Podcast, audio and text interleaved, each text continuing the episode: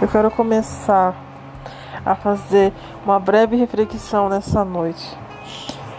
Hoje, o mundo passa por uma diversidade muito grande. As pessoas, elas têm se desesperado. As pessoas, elas têm chorado. Elas têm clamado precisando de precisando Deus de algo. Nessa noite, eu venho com uma breve reflexão. O que você tem buscado? Você tem buscado em Deus? Você tem buscado em quem? Quem são as pessoas? Quais são os lugares que você tem buscado? Você tem buscado no alto? Você tem buscado nas coisas santas? Ou você tem buscado nas coisas materiais aqui da terra? Eis a pergunta no ar.